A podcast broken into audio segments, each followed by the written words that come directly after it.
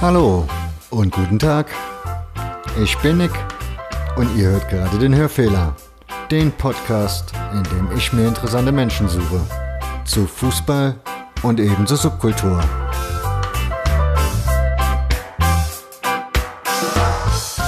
Hörfehler Folge 25 ist es mittlerweile.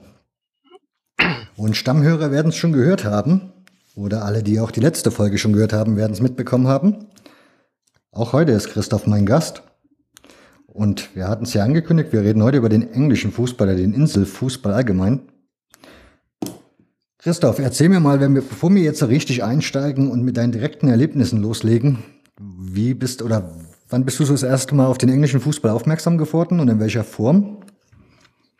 Also aufmerksam geworden bin ich äh, so Ende der 70er Jahre, als so FC Liverpool, FC Aberdeen und Nottingham Forest so im Europapokal ziemlich erfolgreich waren. Ähm, Nottingham Forest hatte ja 1979 in München äh, Finale der, des Europapokal der Landesmeister gespielt und ein Jahr später auch gegen den HSV 1980. Und ähm, alles, was man da im Fernsehen gesehen hat über den englischen Fußball, fand ich also als Jugendlicher total interessant. Okay wir haben im Prinzip so bei, wenn wir selber Fußball gespielt haben oder so Tipp-Kick-Spiele gemacht haben, haben wir uns englische Namen gegeben, haben so aus ähm, englische Fahnen gebastelt, so als Staffage und dann ähm, und, und solche Turniere gespielt. Das war irgendwie so dieses ganze, die, die, die Stimmung, die Fans und auch was man sonst so im Stadion gesehen hat. So dieses Verruchte, was ja auch immer irgendwie rüberkam, war einfach unglaublich faszinierend. Was mich in dem Punkt genau interessieren würde, ist, du bist ja relativ spät, hast du ja angefangen, England zu gucken, wenn man es mal so nimmt. Vor allen Dingen, wenn man live bedenkt, zu gucken, ja. live zu gucken, genau. Ähm, vor allen Dingen, wenn man bedenkt, dass der englische Fußball ja in den 80ern, ich würde mal sagen in den 80ern, vielleicht noch Anfang der 90er, war das ja wahrscheinlich so mit die spannendste Zeit, wenn man Groundhopper aus der Zeit hört, wenn die über diese Stadien berichten, die damals da so rumstanden, mit den riesen Stehkurven oder Stehtribünen.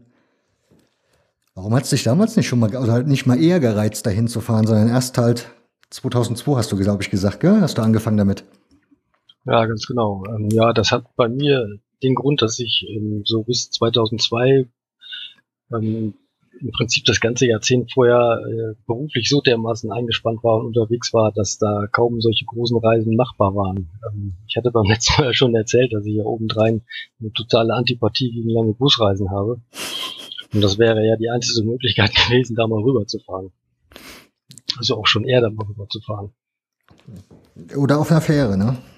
Ja, oder auf einer Fähre. Ich bin einmal in den 90er Jahren da gewesen, aber da stand ähm, dann damals noch so die Musik mehr im Vordergrund und gar nicht so der Fußball. Ich hatte zwar herausgefunden, dass da in den Tagen, wo ich da war, auch Chelsea Heimspiel in der zweiten Liga gewesen wäre, aber da lag der äh, Fokus eindeutig noch auf anderen Sachen, also insbesondere die Musik. Aha, was hast du denn da geguckt für Musik? Ähm, wir waren da ähm, einfach so in ein paar netten Kneipen gewesen, wo so, so Live-Bands gespielt haben. Wir haben an einem Abend sogar was ganz Schräges gemacht, nämlich so ein ähm, Rock-Musical uns angeguckt, ähm, was aber gar nicht so schlecht war. Ähm, also auf jeden Fall auch von der Stimmung her äh, also äh, anders als in Deutschland, wo man da einfach nur so sitzt und dazuhört, was da auf der Bühne passiert, da haben die Engländer damals schon also eine richtige Party draus gemacht. Als ihm halt auch ein Rockmusical war. Fand ich auch sehr spannend. Hm. Hattest du schon immer ein englisches Favoritenteam, also ein Lieblingsteam, oder hat sich das erst später bei dir herausgebildet? Das hat sich eigentlich erst später herausgebildet, ähm, weil ich ja, also so, so ein bisschen war es immer so Liverpool, weil die immer erfolgreich waren und auch so diese, also da wusste man am meisten drüber, aber so richtig Fan bin ich vom englischen Verein nicht gewesen. Okay. Dann hatten wir ja letzte Mal schon aufgeklärt, dass du halt 2002 mit Billigfliegern angefangen hast, die Insel zu erobern. Dass Ganz das so genau. für dich der Startpunkt war. Kannst du dich noch an deine erste Reise da erinnern? Zu deinem ersten Spiel halt? Ähm, ja, das allererste Spiel war ähm, in Schottland bei Hearts of Midlothian mit Schalke mhm. in der Europa League. Ähm, ich glaube, da hatten wir letztes Mal schon drüber gesprochen. Ja, so danach. Ein bisschen angerissen hatten wir das, glaube ich. Ein bisschen angerissen, ja. Ähm, das hat ja damals völlig untypisch nicht in dem Stadion von Hearts of Midlothian stattgefunden, sondern in diesem großen Rugby-Stadion. Wo dann eben halt gar nicht so diese typische schottische oder englische Fußballatmosphäre aufkommen konnte, weil der Stadion einfach halb leer war. Mhm. Aber so dieses ganze Way of Life Match Day in Schottland, die Schotten ja auch überaus gastfreundlich, ähm, in den Pubs vorher, nachher, das war einfach so von der ganzen Sache her eine total runde Sache.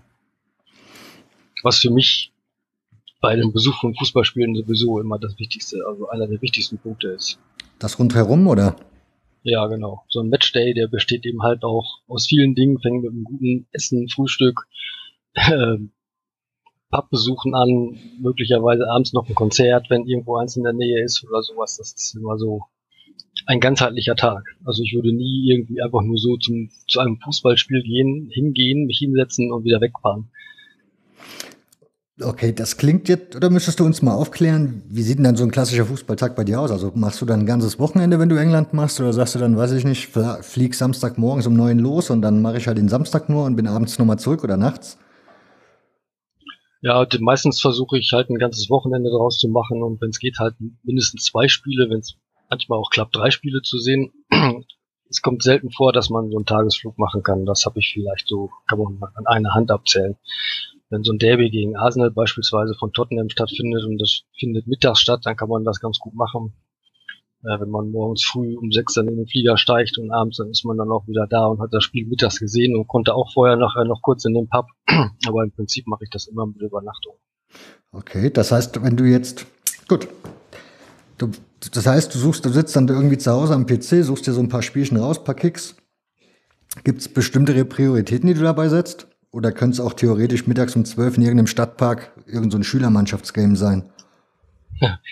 nee, also ich hab, bin ja nicht der Groundhopper, der jetzt einfach so ähm, einfach Spiele oder Ligen abhakt. Ich habe meistens immer irgendeine Idee dahinter.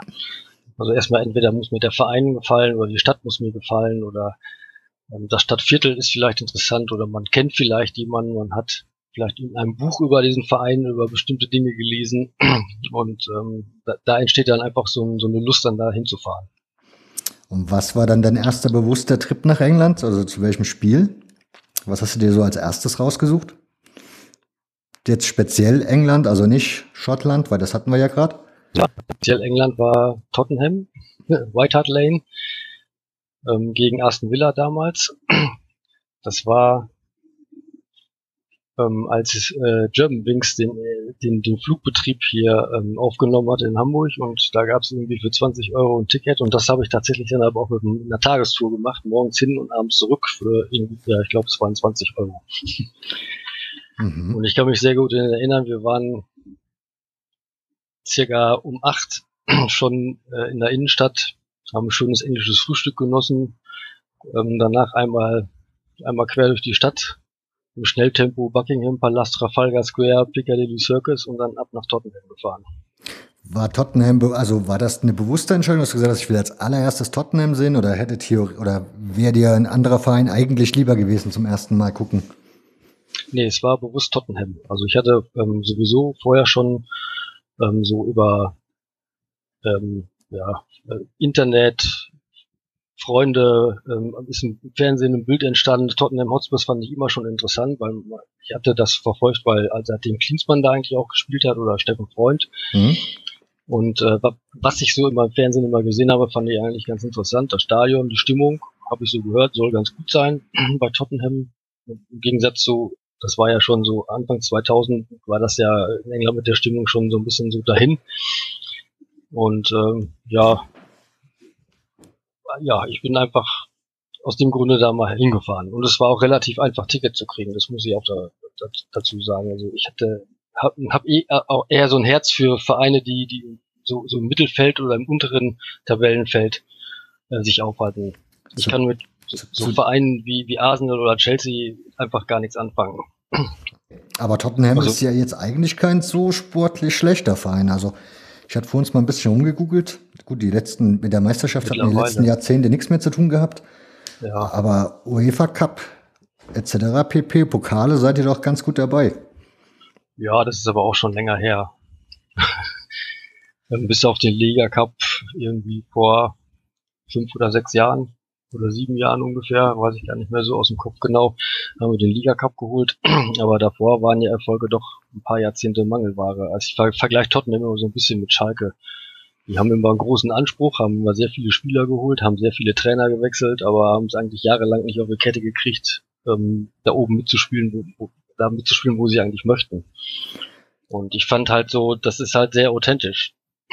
Also Tottenham hat immer mal, so wie jetzt, letztens, in der letzten Woche war es zum ersten Mal seit langem, dass, dass Tottenham nach einer Siegesserie gegen schwächere Gegner ein Spitzenteam wie Chelsea geschlagen hat. Normal wäre gewesen, Tottenham hätte verloren und wir wären wieder Fünfter oder Sechster geworden in der Tabelle. Und das fand ich eigentlich, das, das finde ich eigentlich so an Tottenham ganz spannend. Weil ich, ich kann mit Vereinen so, die alles gewinnen und immer oben stehen, einfach sehr wenig anfangen. In die Wester bei Western trotzdem besser aufgehoben gewesen. Da brauchst ja. ja nicht mal jetzt an die Tabellenspitze gucken. Ja, ähm, das stimmt. Ich, die Geschichte von Tottenham, hast du dich dann damit befasst irgendwann? Also, oder war das, warst du, hattest du dich bis dahin schon damit befasst, mit dem Verein, mit der Historie? Ja, auf jeden Fall. Ja, ja, auf jeden Fall. Also, die Historie muss schon einigermaßen passen. Ähm, es gibt ja so ein paar No-Gos bei, bei, bei einigen, bei einigen Vereinen, mit denen ich nicht leben könnte. Mhm. Aber ähm, das war bei Tottenham schon in Ordnung. Aber er ist mit seinen 1800 und paar 80 ist er noch relativ jung, oder? Für englische Verhältnisse? 1882, ja, das stimmt. Ist nicht der älteste Verein. Ja.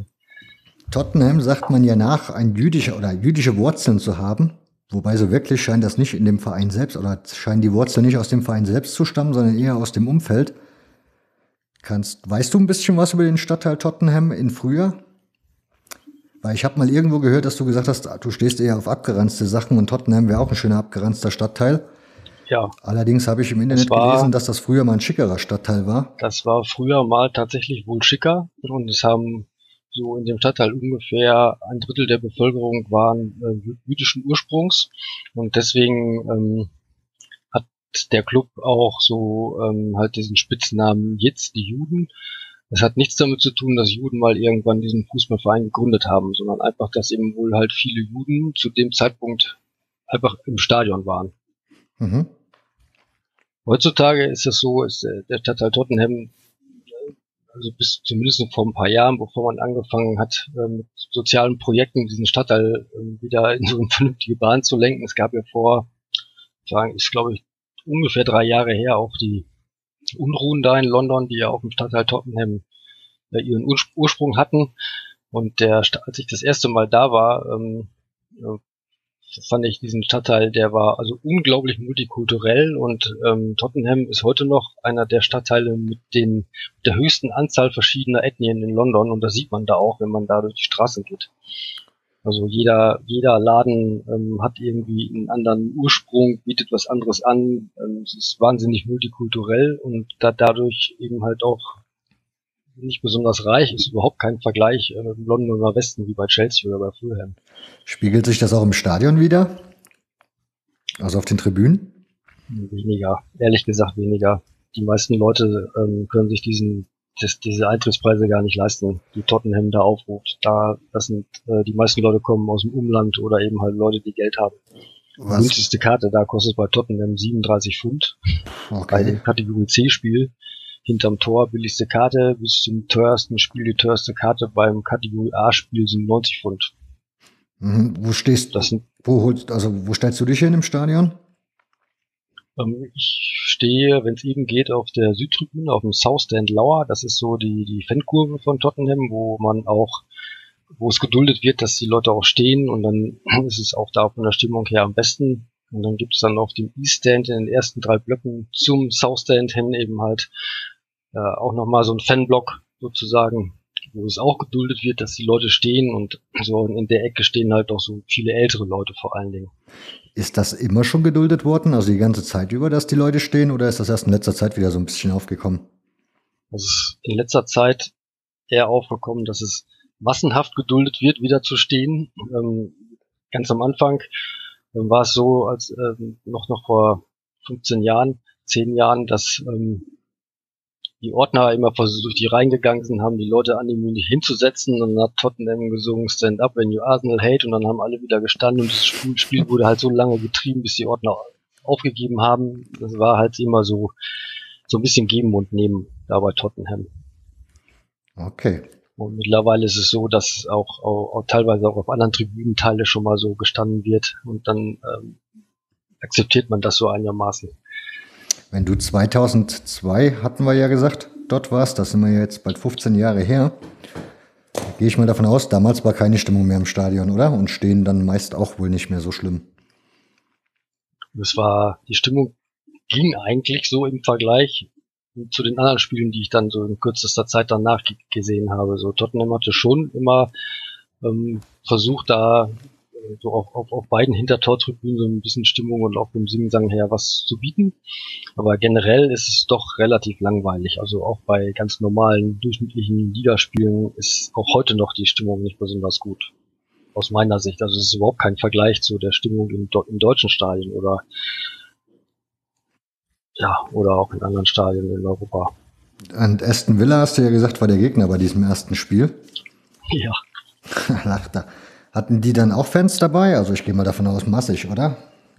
Ja, also Tottenham bietet immer 3000 Karten äh, den, für den Gastverein an und so 70 Prozent aller Vereine schöpfen das ähm, Kontingent auch aus. Und wie verhalten sich dann da die Gästefans? Sind die dann auch ruhig am Sitzen oder sagen die dann, hier sind wir eh nicht zu Hause, dann können wir uns auch hinstellen, weil ist egal, was uns der Ordner hier verzählt? Ja, genau so ist es. Also im Auswärtsblock ist dann die Stimmung eigentlich immer gut, oder was? Im Auswärtsblock wird immer gestanden, fast ausnahmslos in England immer gestanden und dann ist die Stimmung auch ausnahmslos immer relativ gut. Deswegen ich auch relativ schnell angefangen habe, auch versucht habe, auswärts zu fahren mit Tottenham. Ist das, da gut, das dürfte aber die Schwierigkeit dann sein, oder? Für Karten zu bekommen? Ja, das ist schon etwas komplizierter, das stimmt. Weil in äh, England das so bei fast allen Vereinen, also auch bei Tottenham geregelt ist über diese Loyalty, Loyalty Points, die man sammeln muss. Da bekommt man für Auswärtsfahrten, die, die man macht, Punkte zugeschrieben. Mhm.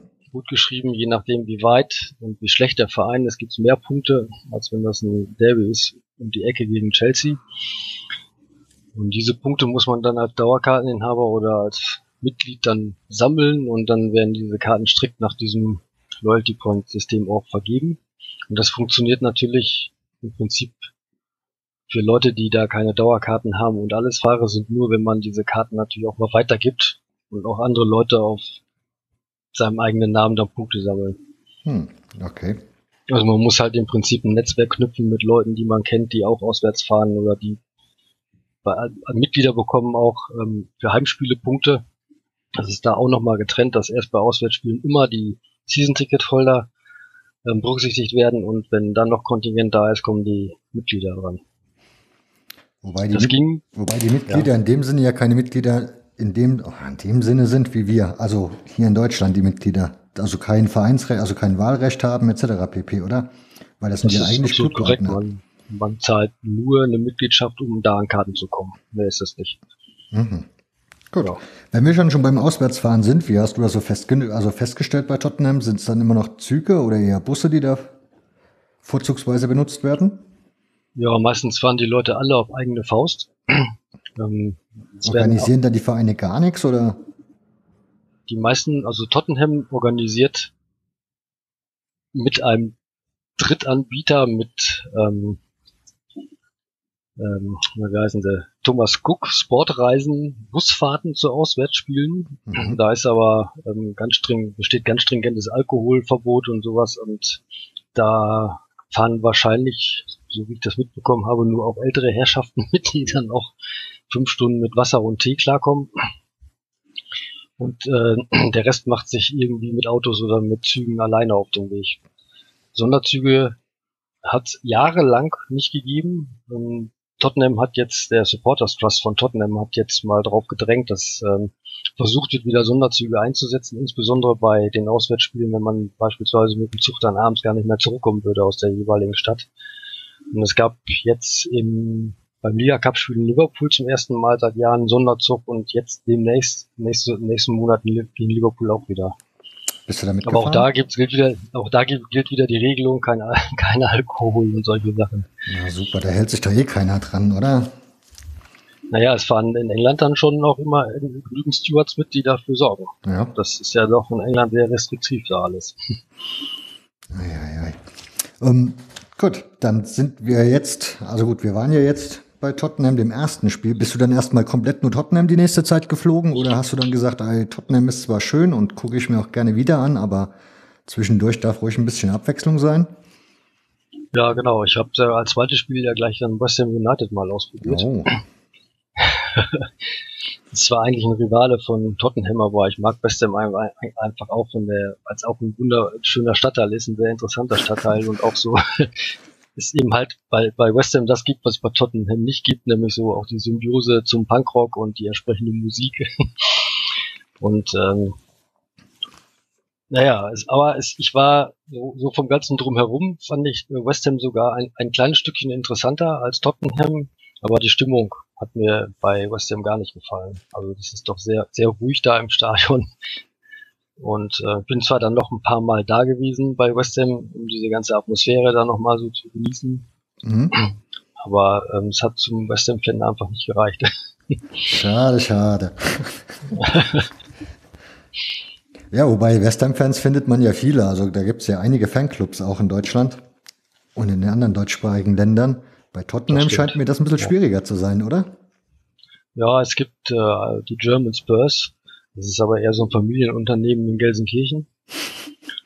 Und ähm, ich kenne die Leute da, aber ich hatte bisher auch nie so das Gefühl, dass, ähm, ja, dass die so wirklich daran interessiert sind, einen großen deutschen Fanclub irgendwie aufzubauen.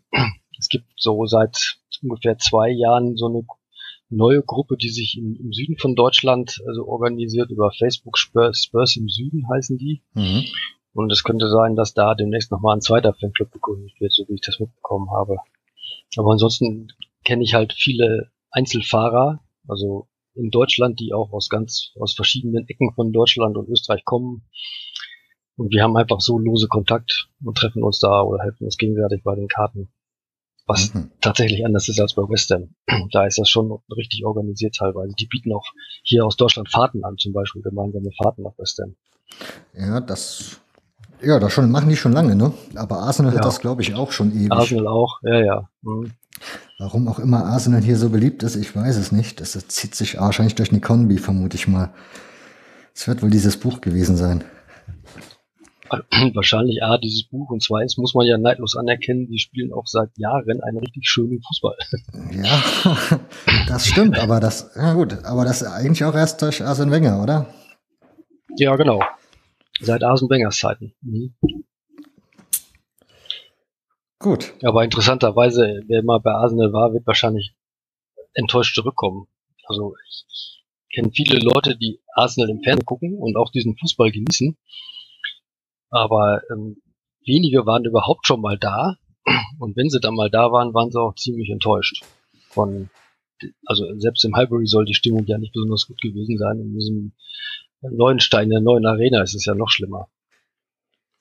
Die habe ich noch gar nicht gesehen, die neue Arena. Aber Darum, du hast, ja. hast doch nichts verpasst, ehrlich nee. gesagt. Nee, also das ist wirklich, also wenn man da jetzt nicht gerade wirklich ein, ein absolutes Spitzenspiel guckt, ein durchschnittliches Premier League Spiel, ist das wirklich erschreckend. Es sind Unmengen an Touristen, die da rumlaufen, sich da so Matchday-Pakete kaufen, vorher ins Museum gehen, dann tonnenweise Fanartikel kaufen, sich selbst filmen, Fotos machen und aber vom Fußball und von dem Ganzen eigentlich nichts verstehen. Super. Ich stelle mir das jetzt mal so vor, du fährst nach, also wie hast denn du das gehandhabt? Ich stelle mir das jetzt, wenn ich jetzt, ich habe, wie gesagt, Sympathien zu West Ham, war da aber noch nicht wirklich dort. Wenn ich jetzt da hinfahren würde, ne, hätte ich ja keine Ahnung, wo ist da jetzt der nächste gute Pub? Wo müsste ich da vielleicht hingehen? Wo ist ein geiler Pub? Das kriegt man ja wahrscheinlich erst so mit der Zeit mit. Oder hast du dich dann vorher schon hingesetzt und geguckt, wo könnte ich denn dann hingehen, weil du ja gesagt hast, du legst da besonderen Wert drauf? Oder hast du dann auch für dich die Neugierde genommen und gesagt, ich gucke einfach mal, was, was kommt? Ja, sowohl als auch. Es gibt, ähm, ja, also einige Informationen gibt es ja aus diesen englischen Hooligan-Büchern. Da tauchen ja die ein oder anderen Treffpunkte und Pubs ja schon in diesen Geschichten auf. Mhm. Dann gibt's auch einen englischen Stadionführer, der ist auch sehr gut. Aber meistens ist es sowieso so, also wenn, auch wenn ich schon Informationen habe, versuche ich immer so früh im Stadtteil in der Nähe vom Stadion zu sein, um ähm, das erstmal zu um, umrunden, um den Stadtteil kennenzulernen, um mir einen Eindruck zu verschaffen, um Fotos zu machen. Ich fotografiere gerne auch Stadien. Und bei, gerade bei West Ham ist es so, ähm, da stolpert man quasi gleich über den ersten Pub, das Queens, wo auch früher die ähm, Hooligan-Firmen sich da getroffen hat auf der Ecke, wo es dann auch immer Ausschreitungen gab. Und, und witzigerweise ist das ja insbesondere in diesem Stadtteil West Ham ja noch so alles so gewesen wie in diesem Buch vor 30 Jahren, also beschrieben, wie es dann vor 30 Jahren in diesem Buch war. Ähm, die Häuser, die Pubs, die Straßen, das ist alles alt. Und es war alles noch haargenau so, wie da beschrieben. Und dann hast du dich da reingesetzt in den Pub, mal schön Bier getrunken. Und gab es dann die Zeitgenossen noch, die da auch erwähnt werden in dem Buch? Oder hat sich ja, das Publikum das dann durchaus geändert? Nee, die gibt's da immer noch. Es gibt ja, ähm, also dieser Cass Pennant, das war ja einer der Anführer äh, von dieser äh, Intercity Firm. Crew, der Intercity Firm hießen die bei West Ham. Ähm, der hat ja ähm, sogar vom Stadion jahrelang immer ein ähm, ein Fanartikel oder ein, ein, ein, ja, ein, ein Fanartikelstand betrieben, wo er seine Hooligan-Bücher, Videos äh, und äh, T-Shirts und Schals und so weiter von der ICF immer noch verkauft hat. Und er kam aber gerne mit Leuten ins Gespräch.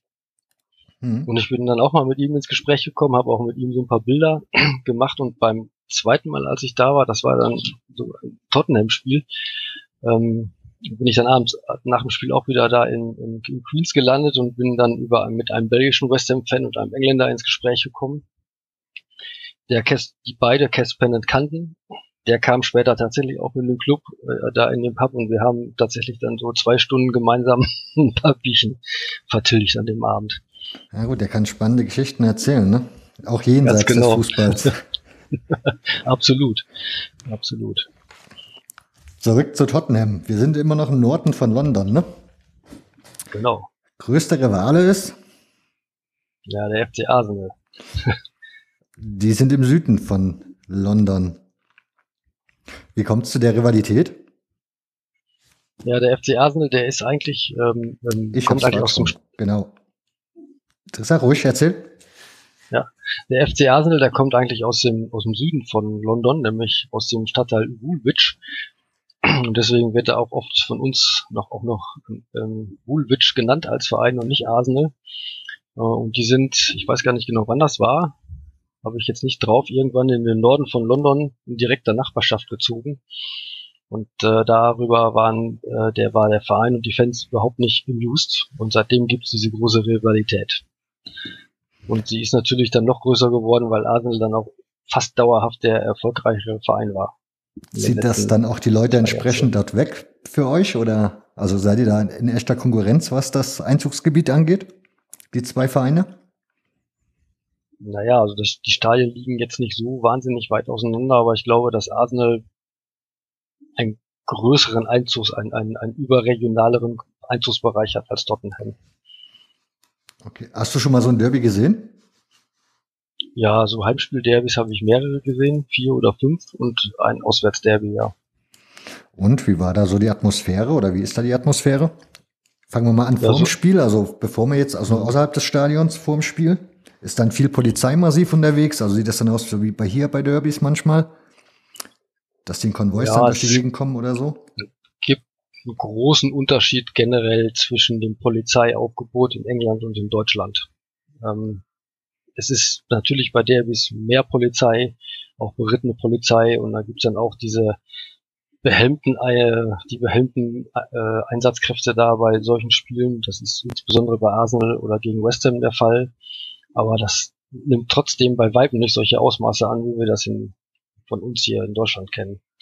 Und alles läuft auch irgendwie geordneter. Ich finde, dass die Polizei da auch ein ganz ein, ein, ein, ein deeskalierenderen und auch einen freundlicheren und irgendwie besser organisierten Job macht als bei uns.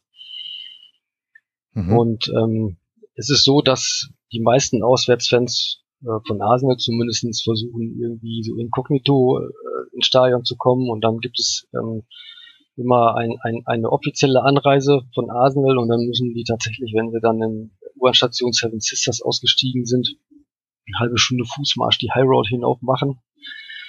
Und äh, auf diesem Fußweg werden sie dann tatsächlich ähm, sowohl von der Polizei, aber als auch, auch von Tottenham-Fans begleitet. Also da ist dann schon ist dann schon zumindest mal so ein bisschen Gedrängel und Geschiebe und manchmal kommt es dann auch zu kleineren Auseinandersetzungen. Also je näher die, diese Gruppe oder so dann zum Stadion kommt, umso unruhiger wird das Ganze. Aber so, so richtig große Ausschreitungen ähm, habe ich da bei Arsenal noch nicht gesehen. Kriegen die da auch die 3000 Gegen Tickets Arsenal. oder ist die das kriegen dann? auch 3000 Tickets, okay. ja. Und dann bleibt, bleibt da noch ein Pufferblock frei, wie das so oft der Fall ist, oder ist das bei euch, oder ist das da dort direkt nebendran sozusagen? Ja, es ist direkt nebendran.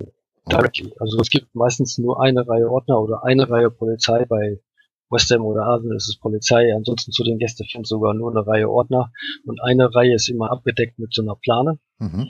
Aber man kann sich im Prinzip, wenn man das möchte, gut unterhalten mit dem Gegner. das ist auch manchmal ganz witzig, wenn man da ganz in der Nähe vom Gästeblock steht und dann kann man sich, also so diese Schimpfereien und Austausch von gegenseitigen Nettigkeiten hat ja in England ja auch so ein so einen gewissen Stil. Ja, wenn du da schon so der Fachmann drin bist, na gut, wenn die ja auch aus dem Norden kommen, wird in ihr Dialekt ja wahrscheinlich nicht viel anders sein wie der, wie der von den Tottenham-Fans, ne? Ja, genau. so, dann sind wir jetzt im Stadion, haben wir gesagt, ist normal, mit Ordner nebendran, maximal Polizei, je nach Gegner. Und ja. nach dem Spiel dann? Ja, nach dem Spiel ist es so, dann werden die Hardcore-Arsenal-Fans, so will ich sie mal bezeichnen. Alle anderen gehen auch so oder dürfen auch so das Stadion verlassen. Ähm, wir haben dann eine ganz kurze Blocksperre, meistens aber nur so, weiß ich nicht, zehn Minuten oder so. Und dann ist es ja auch bei Tottenham immer so, ähnlich wie auch bei West Ham am Stadion, dass es keine großen äh, Straßen gibt, ist keine Fan-Trennung in dem Sinne möglich, weil direkt einfach nur ganz viele kleine Sträßchen und Häuserreihen um dieses, um die Stadien herum sind. Und, und, und dadurch ergießt sich eben halt doch immer alles direkt auf die eine Straße hinter der Tribüne und es gibt vielleicht eine Reihe berittene Polizei, die dann diese Massen versucht zu trennen, wabert und wucht das die Masse immer so hin und her, bis dann ich habe das erst einmal erlebt bei einem Spiel, wo die Polizei tatsächlich so die ganze Straße leer gemacht hat, um die Arsenal-Fans abziehen zu lassen. Aber ansonsten wabert das dann die ganze Zeit wieder so, bis, bis sich das so ein bisschen auflöst. Das ist, kann man schlecht beschreiben, muss man mal gesehen haben. Und wie ist das, wenn du dann bei Arsenal bist, also wenn ihr mit Tottenham dort anreist? Ist das dann dieselbe Prozedur im Endeffekt? Es ist eine ähnliche Prozedur, wobei die Tottenham-Fans offensiver ähm, als die Arsenal-Fans mit der Sache umgehen. äh, Tottenham-Fans kommen mit größeren Gruppen und sehr lautstark dann auch zu Arsenal. Und ähm, da ist ähm, dann auch etwas mehr Polizei als umgekehrt bei Tottenham. Hm, das klingt also unterm, unterm Strich ist es wohl so, dass Tottenham so, so, so, so ein Tacken gewaltbereiter gilt als die Arsenal-Fans. Hm, okay. Kann man also vom, Sta vom, vom Stadtteil ableiten, sozusagen, auf die Zuschauer. Wahrscheinlich, ja. ist so. ja bei West Ham genauso. West Ham oder Millwall sind ja so in England im Moment so in London ähm, das gewaltbereites äh, Fan, also die, bereit, die gewaltbereitesten Fans, kann man so sagen. Ja. Wobei ich gespannt bin, wie die Entwicklung da bei West Ham aussieht jetzt mit dem neuen Stadion. Befürchte ich ja eher, dass das alles nicht mehr so gut wird in nächster Zeit. Ja, ich kann es mir auch schwer vorstellen. Also es gab, ich habe so, so, so, ein paar Sachen schon gelesen, dass es trotzdem da Ausschreitungen gab, ähm, weil dieser Vorplatz ähm, vor diesem neuen Stadion ähm, ist, ist, einfach nur ein großer Platz und man kann eigentlich im Prinzip gar keine Fan-Trennung herstellen da und deswegen scheint es da sogar mehr Probleme als bei West Ham selbst zu geben, weil da die Polizei das gut regeln kann. Hm. Also eine Fan-Trennung. Und es gab auch im Stadion schon zwei Vorfälle jetzt in dem neuen Stadion bei West Ham. Ja gut, die Situation rund um den Verein ist eh ein bisschen kritisch aktuell, wie ich das so mitbekomme. So, zurück zu dir aber und seinem Hopping. Tottenham hatten wir gesagt, war das erste. Und wo bist du danach hin? Weil wir gesagt, du hast mir erzählt, dass du dich da, du, durchaus ein bisschen für Abwechslung interessiert hast. Ja, genau. Ich habe dann erst, erst ein paar Stadien in, in, London bereist. Ich war in Fulham am Raven Cottage. Ähm, das war da, als West Ham gespielt hat. Mhm. Dann war ich beim FC Chelsea zwischendurch mit Schalke in der Champions League. Ähm, dann habe ich mal Ipswich Town, die Portman Road mitgenommen, als ich an einem Wochenende da war. Das war dann so ein Doppler. Mhm. Und Queen's Park Rangers, Loftus Road, Crystal Palace, Selhurst Park. Und dann ging es irgendwann so mittel in Nordengland auch los. Das, bist du da, da auch hingeflogen bis dorthin oder hast du dann auch wieder London und dann schön mal mit dem Zug oder sowas für was zu gucken? Ja, sowohl als auch. Ähm, Wenn es eben geht, versuche ich natürlich dann nach Manchester oder Birmingham zu fliegen, aber es ist von Hamburg ja direkt nicht immer möglich gewesen oder auch nicht, oder direkt nicht immer möglich, auch nicht zu den Zeiten, die man dann braucht. Ähm, Wenn es dann passt, fliege ich auch nach London und fahre dann mit dem Zug. Mhm. Ähm, weil dann sieht man eben halt auch was von der Landschaft, ganz genau. Und mhm. das Zugfahren macht sowieso Spaß, weil man, dann kommt man auch immer irgendwie mit irgendwelchen anderen Leuten ins Gespräch. Erst recht als Fußballfan. Das klappt in England immer ganz gut. Weil Fußballfans sind die da alle irgendwie. Wo war da die erste Station außerhalb von London? Wo du hin bist? Also das erste Spiel? Mhm, das war. Ähm, wir hatten Karten für Liverpool bekommen gegen Arsenal an der Enfield Road mhm. und haben uns noch ein zweites Spiel dazu gesucht. An dem Tag spielte Manchester zu Hause. Es war aber nicht möglich, da Karten zu besorgen. Fand ich jetzt so als zweites Spiel auch nicht so wahnsinnig aufregend. Mhm. Ähm, wir hätten nach Bolton gegen Manchester City fahren können. Das war auch Premier League Spiel. Aber ich hatte mir vorher schon ausgeguckt, da gibt es einen kleinen Ort in der Nähe von Manchester, der heißt Stockport. Und dort spielte Stockport County in der dritten Liga und war zu dem Zeitpunkt allerdings letzter und die spielten gegen Charlton Athletic. Die waren zu dem Zeitpunkt drittletzter, also eigentlich nicht echt ein Leckerbissen.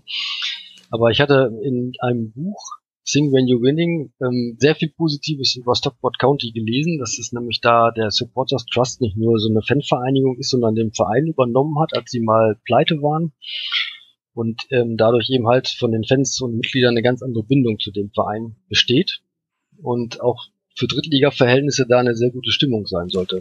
Und dann sind wir da zum Edgeley Park gefahren, nach Stockport und haben da einen wunderschönen Tag verbracht. Stockport ist eine, ist eine Stadt oder was? Das ist so eine kleine so eine Vorort von Manchester, ja. So circa 20 Meilen vor, südlich von Manchester, ja. Jetzt stelle ich mir ja bei denen vor, dass die wenigstens ein abgeranztes Stadion haben. Die haben ein richtig schönes abgeranztes Stadion gehabt. Die hatten eine Tribüne mal erneuert hinterm Tor und alles andere. Also es gab dieses Stadion besteht, bestand, besteht und immer noch aus vier verschiedenen Tribünen, die alle unterschiedlich aussehen. Ähm, die, die gegenüberliegende Hintertortribüne war sogar noch mit Stehplätzen und ohne Dach. Auf der mhm. gegenüberliegenden Seite gab es nur ein paar Stufen und ein Dach und auf der Haupttribüne so richtig schön mit Pfeilern und losen Kabeln und sowas und das war richtig schön. Wie war dann die Stimmung bei dem Spiel? War die dann auch entsprechend anders? Die Stimmung war tatsächlich äh, im Heimbereich ziemlich gut für Drittliga-Verhältnisse. Es waren nur 4600 Zuschauer da, aber ähm, es war ganz ordentlich. Ich habe geschätzt, dass hinterm Tor so 2000 von diesen 4600 Zuschauern standen und die ganze Zeit Alarm gemacht haben, obwohl sie kläglich 1 zu 3 verloren haben. Und es war auch sehr interessant in den Gesprächen in den Pubs vorher. Die haben sich, also man, interessiert sind die in den unteren Ligen ja sowieso, wenn da irgendwelche Groundhopper Gäste oder Interessierte auftauchen. Und wenn man dann sogar ein bisschen was über den Verein weiß, ähm, ist das immer eine schöne Angelegenheit. Sehr interessant war auch bei diesem, in diesem Stadion, dass die hatten in, in, in der Haupttribüne einen eigenen Pub. Und man konnte sogar in der Halbzeit dort von der Tribüne aus reingehen. Ein paar Bierchen trinken, weil das Biertrinken ist ja äh, außerhalb, also in, auf den, auf den Tribünen ja strikt verboten. Grundsätzlich in England oder? Ja, grundsätzlich in England in den ersten vier oder fünf liegen. Ja. Das ist aber Gariss. Bei 4000 Zuschauern, da kann man ja wohl Bier trinken, meine Herren. Nee, deswegen kommen die ja auch immer erst zehn Minuten vor Anpfiff ins Stadion und dann und, und, und laufen nach eine Minute nach Abpfiff auch alle wieder weg. oh je. Das ist halt relativ im Norden gewesen von England, ne? Ja, das ist äh, bei Manchester. Ne? So dann habt ihr das Spiel den Nordwest-England, mit, genau. Mit, mittags oder nachmittags gemacht, hat schon gesagt, ne? Also vorher. Das war Nachmittag, Samstag-Nachmittagsspiel, genau. Und dann sind wir dann rüber nach Liverpool gefahren und mhm. haben uns dann am darauffolgenden Tag Liverpool gegen Arsenal angeguckt, ja. Die legendäre Enfield Road. Wie legendär fandest du sie noch? Ja, wir hatten so ein bisschen das Pech, dass ähm, die Fans von Liverpool sich den Tag auserkoren haben, damals gegen die amerikanischen Besitzer zu protestieren Und deswegen war die Stimmung an dem Tag bewusst wohl nicht so gut. Schön war natürlich einmal das You Never Walk Alone am Anfang, aber unterm Strich war ich von Liverpool, von der Stimmung und so nicht so elektrisiert, wie ich mir das immer so vorgestellt hatte. Da hatte ich schon wesentlich bessere Sachen gesehen. Ja, war das von der Stimmung her dann auch rundrum im Stadion eher so, naja, normal halt? Ich meine, ich würde mir jetzt auch vorstellen, wenn ich nach Liverpool komme, dann ist da irgendwie, weiß ich nicht, total der Wahnsinn los. Ich stelle mir das sind, man redet ja immer bei Dortmund so extrem von, ja, echte Liebe, bla bla bla und Leidenschaft, mhm. Emotionen etc. So ungefähr würde ich mir halt Liverpool vorstellen, dass da irgendwie jeder völlig im Wahn ist, rot von Kopf bis Fuß. ja, das ist, also erstmal ist Liverpool ja zweigeteilt. Mhm. Äh, mit dem FC Everton gibt es ja noch einen zweiten Verein.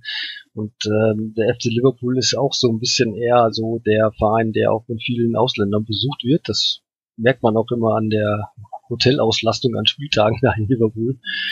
Und merkt man auch an den Sprachgewirr in den Straßen vorm Stadion. Ähm, diese beiden Städte, also Everton und Liverpool liegen ja so ein bisschen außerhalb der äh, Innenstadt. Mhm. Und in der Innenstadt merkt man das gar nicht so, dass da ein Fußballspiel stattfindet, aber um das Stadion herum auch ein ganz verfallener Stadtteil im Prinzip. Dann gibt es natürlich jede Menge Pubs und ähm, Merchandise-Stände und so. Und da ist natürlich dann doch ziemlich viel los. Da ist alles rot-weiß, da wird viel fotografiert, auch so. Die Touristen gehen natürlich erstmal äh, an, an die Gedenkstätte von Hillsborough und solche Sachen. Wenn du jetzt gerade schon Everton erwähnst, ist das bemerkbar in der Stadt, dass da zwei Vereine sind?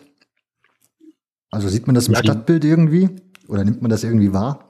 Kann man das wahrnehmen? Ähm, das kann man nicht wirklich wahrnehmen. Also anders als bei uns, da gibt's ja irgendwie auch kaum irgendwie so Text, Graffitis oder Aufkleber. Also die, die Leute, also Liverpool ist ja auch so, ähm, sind ja die Erfinder des, des, des der, der Casual-Mode und mhm. da rennen auch viele Leute gar nicht ja mit blau-weißen oder rot-weißen Sachen so rum und äh, außerhalb der Spielzeiten oder Spieltage schon mal gar nicht. Okay. Mhm. Aber sehr interessant, ähm, das muss man schon zugeben, war, die Liverpooler sind ja so von, von dem Grunde nach ähm, immer schon sich so ein bisschen abgrenzend gegenüber den London und der Queen gewesen. Ähm, liegt wahrscheinlich auch so ein bisschen an dem Einfluss der Einwanderer da, äh, an, an, an der See und äh, sind sehr gastfreundlich äh, gegenüber den Londonern oder äh, so Leuten aus Südengland. Äh, man kommt sehr einfach mit den Leuten da ins Gespräch. Wir waren da auch, ähm, haben da Leute kennengelernt, die auch in Liverpool wohnen, die uns dann abends da mit uns eine wunderbare Kneipentour gemacht haben zu Kneipen, die hätten wir so im Leben nicht gefunden. Also in dunkelste Ecken, wo es dann hieß, und das war die Stammkneipe von Paul McCartney und hing tatsächlich so ein paar so Gitarre, Bilder und so an der Wand. Wie, Ehrliche wirkt, Geschichte. wie wirkt die Kneipe so? Das war eine richtige abgeranzte ums Eckkneipe, ne? um das mal so zu formulieren. Das ist doch ganz sympathisch. Ja, ganz genau. Na, also. Liverpool ist eine hm? schon eine, Liverpool ist total eine Reise wert. Kann man auch auf jeden Fall mal zum Fußball gehen, keine Frage. Heutzutage sowieso. Also was da ja, jetzt. Gut, aber wenn du sagst, da kommt halt viel von überall, dann ist es ja wahrscheinlich auch relativ schwer an Karten zu kommen dort, oder? Also im Speziellen jetzt nochmal. Ja, bei Liverpool muss man auf jeden Fall Mitglied sein. Bei Liverpool ist es sogar noch schwerer an Karten, also richtig schwer an Karten ranzukommen, ähm, weil es eigentlich im Prinzip keinen First Come First Serve Verkauf gibt, sondern alle Mitglieder müssen ähm, auch wieder diesmal nicht Loyalty Points, sondern Spiele sammeln aus der Vorsaison. Und dann gibt es im Moment am Anfang der Saison immer einen Verkauf wo am ersten Tag die Mitgliederkarten kaufen können, die 16 Spiele aus der Vorsaison auf der Karte haben, dann 15, 14, 13, 12 bis auf 0. Mhm. Und dann gibt es immer für Leute, die noch nie da waren, so einen kleinen Resteverkauf, so von ein paar wenigen hundert Karten. Und das möchten natürlich dann meistens immer so 10.000 Leute versuchen, da eine Karte zu bekommen. Das ist schon richtig schwer. Ist das, noch, da der, ist das noch in der Preislage anders, wenn das Angebot, also wenn die Nachfrage ja so extrem ist? Ich meine, theoretisch könnten die ja dann wahrscheinlich jeden Preis aufrufen. Die Leute würden trotzdem zahlen. Oder hält man sich ja. da an grundsätzliche Regeln? Ja, also ich, ich glaube, so der Durchschnittspreis liegt so bei, bei 50 Pfund bei Liverpool. Das hält sich noch so im Vergleich zu Chelsea und Arsenal noch in Grenzen, obwohl der Verein ja sehr erfolgreich ist. Das muss man immer relativ sehen. Ja. Es gibt in, in England seit dieser Saison überhaupt mal eine erste Regel für die Preise für Auswärtskarten. Die wurden ja bisher auch aufgerufen, wie der Verein das gerade ähm, wollte, je nach äh, Tribüne, die er da verkauft hat. Ähm, ich habe meine teuerste Auswärtskarte war mal bei Manchester City 60 Pfund hinterm Tor mit schlechter Sicht. Das waren damals 90 Euro. Und deswegen war es auch möglich, auch immer, zumindest bei Tottenham, auch Auswärtskarten zu kriegen. Und seit dieser Saison gibt es die feste Regel, dass keine Auswärtskarte mehr teurer sein darf als 30 Pfund. Und mittlerweile sind da in England überall die Fanmassen unterwegs. Also ich wollte gerade sagen, das gilt also ligaweit, ne? Das gilt ligaweit, genau. Und ähm, ja, mit dem Nachteil, dass man als normales Mitglied auch bei Tottenham so gut wie kaum noch eine Auswärtskarte bekommt. Hm. Hat für uns aus dem Ausland dann den Nachteil, aber im Prinzip ist es eine gute Sache. Ja gut, du bist ja gut connected, nehme ich mal an. Da ist das wahrscheinlich nicht so schwierig, an Karten zu kommen. Ja, das stimmt. So insgesamt England, wie findest du jetzt das Fußball, das Fußball gucken dort? Also was, wenn ich jetzt da hinkomme, also wenn ich jetzt zu dir sage, pass auf, ich hätte jetzt vor, nächstes, was weiß ich, ein paar Monaten mal nach England zu fahren, Fußball zu gucken, was würdest du mir empfehlen oder worauf sollte ich achten? Also sprich lieber, also ich bin jetzt eher für abgefuckte Stadien, genauso wie du. Mhm. Das heißt, ich würde eh wahrscheinlich weniger die Premier League bevorzugen, sondern eher was, also tiefere Ligen und dann halt schöne Stadien, so Kultstadien, die es noch vielleicht gibt. Gibt es da irgendwie noch was, so aus früheren Jahren, oder? Ja, so moderat umgebaut sind sie ja fast alle, weil in den oberen Ligen ja ähm, keine Stehplätze mehr vorhanden sein dürfen. Es gibt in der dritten und vierten Liga bei Vereinen noch Stadien, die Stehplätze haben, die auch in einer bestimmten Übergangszeit dann immer noch genutzt werden dürfen. Ähm, es gibt natürlich auch in der zweiten Liga Stadien, die Versitzplatz wurden, aber wo die so die, die Grundmauern und die Grundtribünen des Stadions halt noch stehen. Zum Beispiel bei äh, Leeds United oder bei Sheffield Wednesday mhm. oder Blackburn Rovers. Also die Stadionform und die Tribünen an sich sind da noch so, wie sie früher waren, eben halt nur Versitzplatz. Also nicht wie ganz früher so, als sie äh, noch vor dem Krieg da gebaut worden sind, aber ähm, das Hillsborough beispielsweise ist ein großes Stadion, aber eben halt ein sehr einfaches, was, was ähm, Merchandise und, und Verkauf angeht oder so, sondern das sind einfach nur Tribünen mit Sitzschalen und fertig. Ohne Schnickschnack. Das, also ich, das ist ähm, immer fein. Das ist, ja, genau. Also ich finde sowieso, ähm, um ein bisschen schmutzigen Fußball zu sehen, ist man in Mittel- und Nordengland sehr, sehr gut aufgehoben. Erstmal sind die Leute da ein bisschen freundlicher, die Leute haben nicht so viel Geld, da sieht man das auch, dass das alles noch so ein bisschen verruchter ist und nicht so gut durchgestylt wie in London. Ähm, Sheffield, die Gegend um Sheffield ist äh, so ähnlich wie das Ruhrgebiet ja in 70er Jahren total da niedergegangen und das merkt man da auch.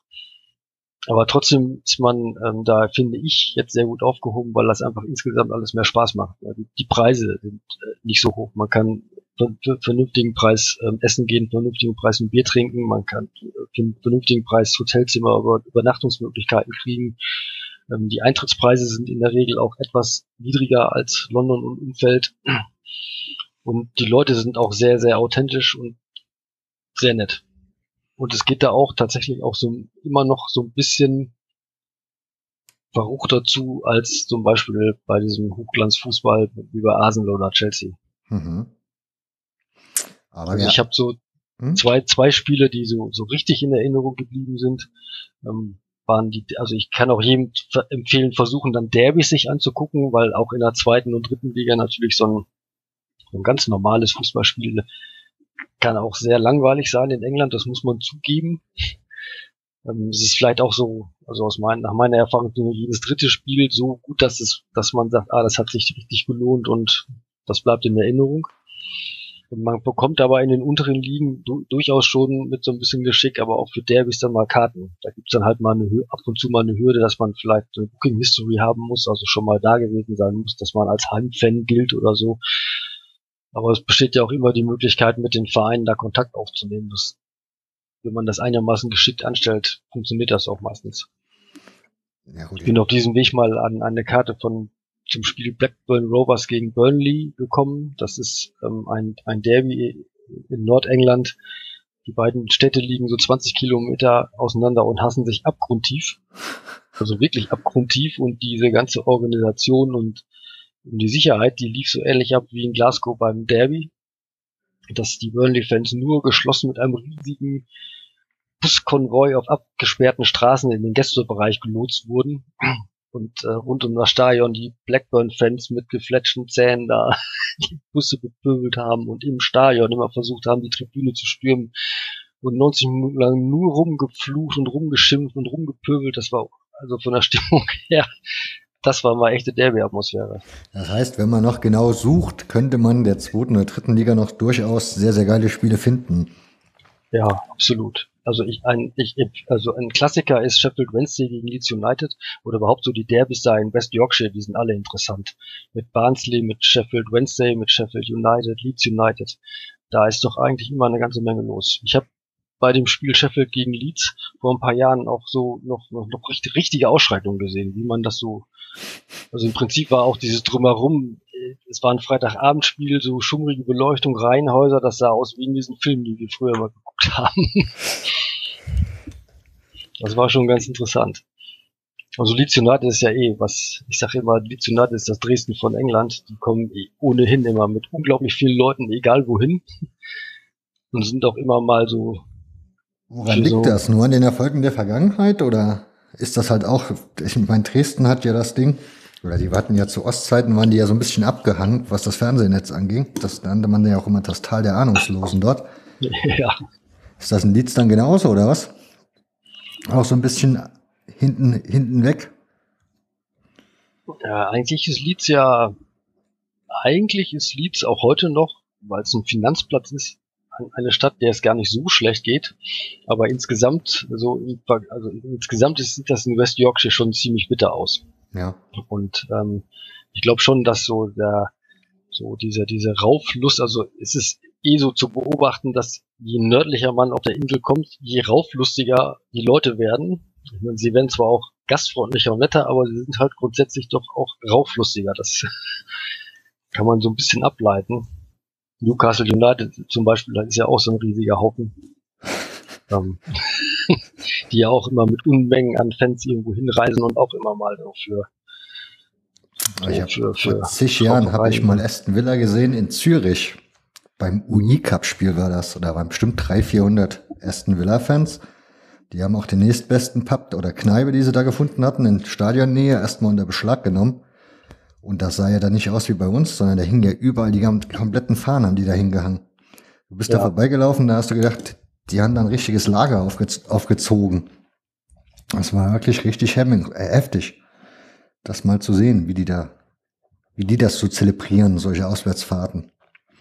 Die waren auch nachher im Stadion sehr spannend. Das waren eh alles so 30, 40-Jährige. Das war, die waren sehr erlebnisorientiert, glaube ich, die ganzen Herrschaften. Ja, das, das finde ich in England sowieso ganz interessant. Ähm, überhaupt auf der Insel, also auch, auch in Schottland, dass ja der Altersdurchschnitt auch bei Auswärtsfahrern viel, viel höher liegt als bei uns in Deutschland. Erklärst du dir das nur damit, dass die Karten, also dass mal irgendwann die Versitzplatzung kam und die Kartenpreise hochgingen wie kein Mensch oder Nee, ich glaube, dass die generell einfach äh, auch im Alter noch sehr Fußball interessiert sind und ähm, in so diesen Fußball dann auch anders wahrnehmen oder anders erleben, so wie wir. Ähm, wenn man bei uns, sag ich mal, so ein Familienvater mit Kind, der ist dann irgendwann so 40, 50, geht, geht allein oder mit seinem Kind ins Stadion, geht auf die Haupttribüne mit Sitzkissen und geht dann anschließend wieder nach Hause und hatte einen schönen Tag. In England gehen diese Leute auch noch im hohen Alter, auch noch als Rentner in die Kneipen und trinken sich ein und pöbeln und motzen und stehen im Stadion oder stehen auch auswärts, fahren mit. Ähm, ich, ich war mal bei einem Auswärtsspiel von Yeovil Town bei Doncaster Rovers. Mhm. Das war zweite Liga. Freitagabend, Yeovil Town ungefähr 400, 500 Meilen entfernt.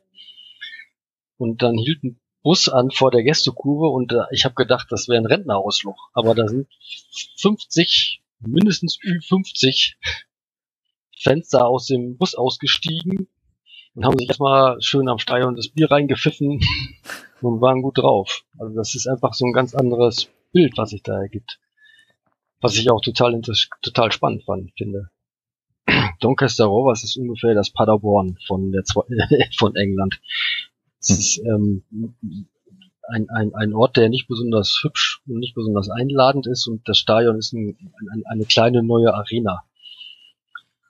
Und als wir da damals auf diesem, bei diesem besagten Freitagabendspiel das Stadion umrundet haben, hat uns das Maskottchen ganz herzlich begrüßt, als wir aus dem Fanshot kamen. Ich habe mir da nichts weiter bei gedacht. Maskottchen lief dann auch noch auf dem Platz rum. Und als wir dann wieder hier waren, hat mein Kumpel noch mal ein bisschen recherchiert und gesagt, die, die wir da die Hand gegeben haben, das war Donny the Dog. Und Donny the Dog ist eine ungefähr 40-jährige Engländerin aus Doncaster, die skandalöserweise für eine Krebs-Charity-Veranstaltung sich mal ähm, halbnackt fotografieren hat lassen, mhm. um Spendengelder zu sammeln. Und daraufhin hat der Verein Donny verboten, Donny the Dog zu sein. Dann hat es eine Petition gegeben von Fans von Doncaster, dass sie doch bitte davon Abstand nehmen würden, weil alle lieben Donny, diese Donny als Dog. Und dann hat wohl diese Petition so große Wellen geschlagen, dass der Verein tatsächlich sich bereit erklärt hat, wieder zurückzunehmen. Und das muss wohl gar nicht so weit vor unserem Spiel gewesen sein und sie durfte wieder Donny the Dog sein. Haben es die Engländer mit Maskottchen so oder? Ja, jeder Verein hat ein Maskottchen. Ja. Ja, die lieben das dann auch. Ich meine, hier gibt es ja auch Maskottchen, aber die nimmt man ja meistens dann eher weniger wahr. Die sind ja dann nur fürs Showprogramm. Ja, die es ist in England auch Showprogramm, aber irgendwie sind die Engländer ja so, dass sie sich dann trotzdem mit dem Ding dann mit dem jeweiligen mal fotografieren lassen und irgendwelche Späßchen machen. Mir persönlich hat am besten Shemmy the Shrimp gefallen von Southend United. Ich werde euch, wenn ich, da, wenn ich dazu was finde, werde ich euch das in die Shownotes an Link packen. Da könnt ihr euch das dann angucken, das Maskottchen.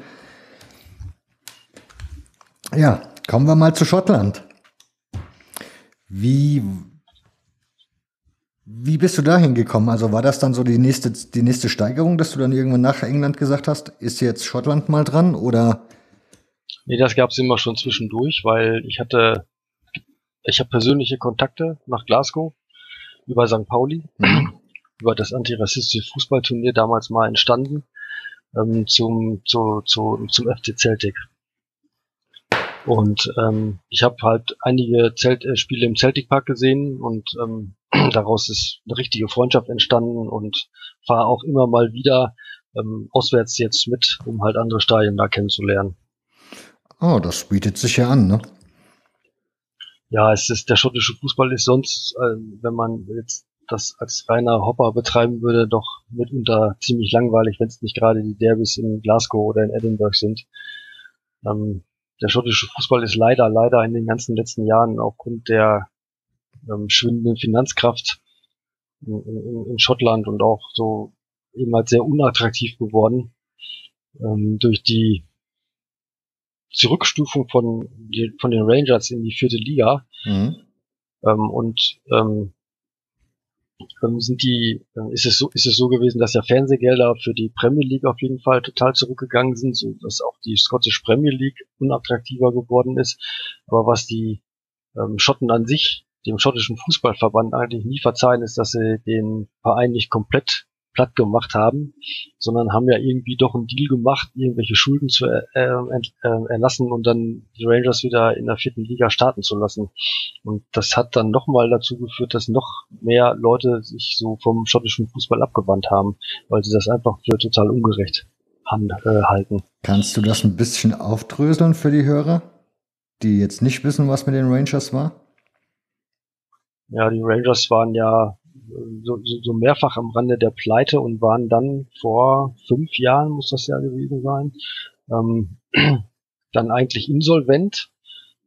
Der Verein hätte eigentlich ähm, aus dem Vereinsregister gestrichen werden müssen. Man hat den Verein dann aber einfach sich umbenennen lassen. Es hat ein anderer für wenig Geld ähm, diesen Verein gekauft Und es gibt auch eigentlich diesen alten Verein ähm, Football Club Rangers nicht mehr, sondern die heißen ja jetzt ähm, Football Club Rangers Limited, also GmbH. Und der schottische Fußballverband hat in, auf einer Verbandssitzung wohl abstimmen lassen und es gab eine knappe Mehrheit dafür, dass sie eben halt doch in der vierten Liga wieder starten durften. Und ähm, ich vermute mal, dass ähm, das einfach mit versprochenen mit Umverteilung von versprochenen Geldern oder so zu tun hatte.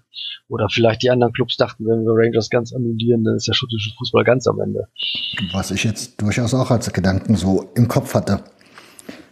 Weil die Rangers, da geht ja dann doch ein großer Verein, der, glaube ich, ziemlich viele Zuschauer hat, oder? Und jede Menge Interesse rührt. Ja, auf jeden Fall. Das ist genauso wie ähm, Celtic Glasgow. Das Problem ist halt in Schottland, dass es eben halt nur diese beiden Vereine jetzt wieder gibt, genauso wie in den 40 Jahren davor, bis auf mal eine ganz kleine Phase mit dem FC Aberdeen ähm, in den 80ern. Und ähm, in ganz Schottland sind beide Vereine relativ unbeliebt, weil sie ja im Prinzip den ganzen schottischen Fußball, also alle anderen Vereine total degradieren. Alle anderen Vereine fristen da so ein Dasein mit ein paar wenigen Zuschauern ähm, so, so Edinburgh oder Hearts of Midlothian, also Hibernian Edinburgh und Hearts of Midlothian, da, da ist das noch so, so, so, so ein bisschen besser, weil sie auch ab und zu mal international gespielt haben. Aber ansonsten äh, gehen da zu Erstligaspielen teilweise nur 4, 5, 6.000 Zuschauer hin. und wenn Celtic oder Rangers irgendwo auswärts äh, spielt, dann sind da teilweise, wenn die Vereine das mitmachen, äh, mehr Zelt, mehr Gästefans im Stadion als Heimfans.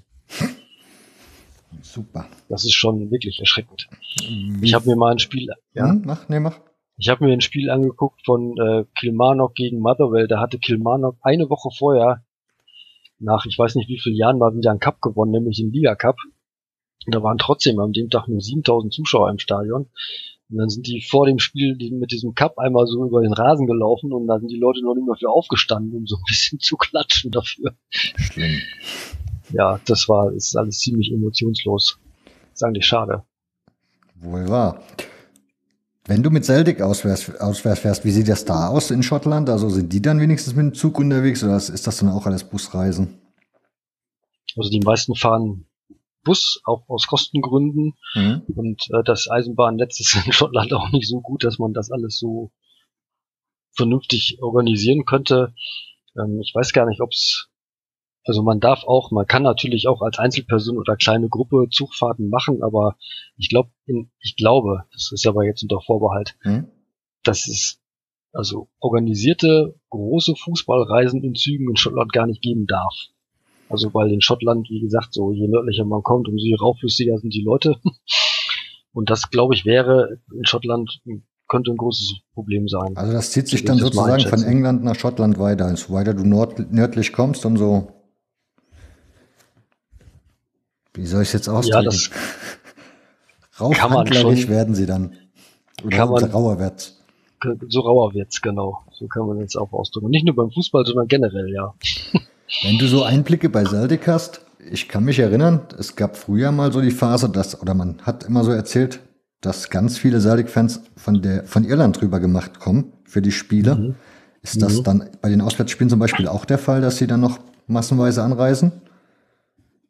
Ja, massenweise glaube ich, ist, würde ich glaube glaub ich nicht, weil es ja doch, ähm, doch jedes Mal ein Aufwand ist für einen Iren dann meistens ja per Fähre.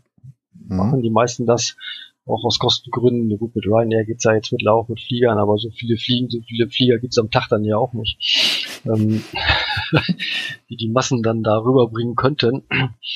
Ähm, das findet meistens, glaube ich, bei Heimspielen statt. Also auswärts ist das eher, ist das, also es fahren zwar so im Schnitt so zu, wenn es nicht die Rangers sind, immer so um die 4.000, 5.000 Celtic-Fans, wenn wir dann so viele Karten kriegen, ähm, solange die Stadien auch so groß sind, dann auch mit. Nach Motherwell, nach Kilmarnock, nach Dundee ist das noch möglich. Aber ich glaube nicht, dass die Mehrzahl da aus Irland kommt. Okay. Aber es kommt immer noch ein gewisser Teil daher, oder? Auf jeden Fall, auf jeden Fall. Es gibt unheimlich viele Dauerkartenbesitzer noch in Irland und es gibt auch ähm, Dauerkarten bei Celtic ähm, seit ein oder zwei Jahren speziell für Overseas-Mitglieder. Also das wären zum Beispiel auch Iren, die vielleicht auch gar nicht zu jedem Spiel kommen und dann ähm, die Karten, die sie nicht abnehmen, dann an Bedürftige in Glasgow äh, weiter verteilt werden. Das mhm. ist eigentlich mal das hätte man Celtic Glasgow kaum zugetraut. Weil das ja von, zumindest von den Club-Eichnern, die sind ja eigentlich jetzt nicht, ist ja kein sozialer, eigentlich keine soziale Ader gehabt in den letzten Jahrzehnten. Ähm, eine schöne Einführung, ja. Wenn du gerade schon die Eigner ansprichst, sind die, sind die schon länger da im Dienst? Weil ich kann mich erinnern, dass ich da auch mal gehört hatte, dass die dann angefangen haben, irgendwie, dass man irische Lieder im Stadion nicht mehr singen sollte dass sie da schon angefangen hat, ein bisschen mit Strafen rumzudrohen? Ja, das gab mal eine Zeit und es kommt auch immer mal wieder hoch. Es hat ähm, aber ähm, in den letzten Jahren noch unheimlich viele ähm, Diskussionen und Abstimmungen und auch Demonstrationen im Vorfeld von irgendwelchen parlamentarischen Abstimmungen von den Ultras von Celtic Glasgow in Glasgow gegeben. Mhm. Teilweise haben sich auch ähm, Ultras anderer Vereine ähm, angeschlossen, ähm, was das Singen von Liedern angeht, das Zeigen von Gesten, das Benutzen von bestimmten Fahnen, ja, zum Beispiel ähm, Palästin Palä ähm, palästinensische Fahnen ähm, in der äh, Celtic-Kurve beispielsweise oder Irland-Fahnen und solche Sachen, ja. Aber im Moment hat sich die Lage da relativ beruhigt. Und ähm, soweit ich das so mitbekommen habe, ist ja auch eine Safe Standing Area eingerichtet worden oder wird eingerichtet die gibt äh, schon. in Glasgow im Stadion, die gibt schon. Mhm. Es gibt auf jeden Fall diesen Ultrablock und im Ultrablock werden auch ähm, alle Devotionalien fahren ähm, erlaubt im Moment, die sie dann auch mitnehmen möchten. Wenn du jetzt die Ultrakultur ansprichst, ne? Wir sind ja jetzt, wie gesagt, in Schottland. Das ist ja jetzt nicht unbedingt das Mutterland des Ultraseins. Seit wann ist denn da Ultra so zu, zu, zu Hause? Also seit wann gibt's das dort in den in der Gegend? Ja, ich glaube so, dass das ungefähr auch so vor sechs, sieben, acht Jahren so angefangen hat.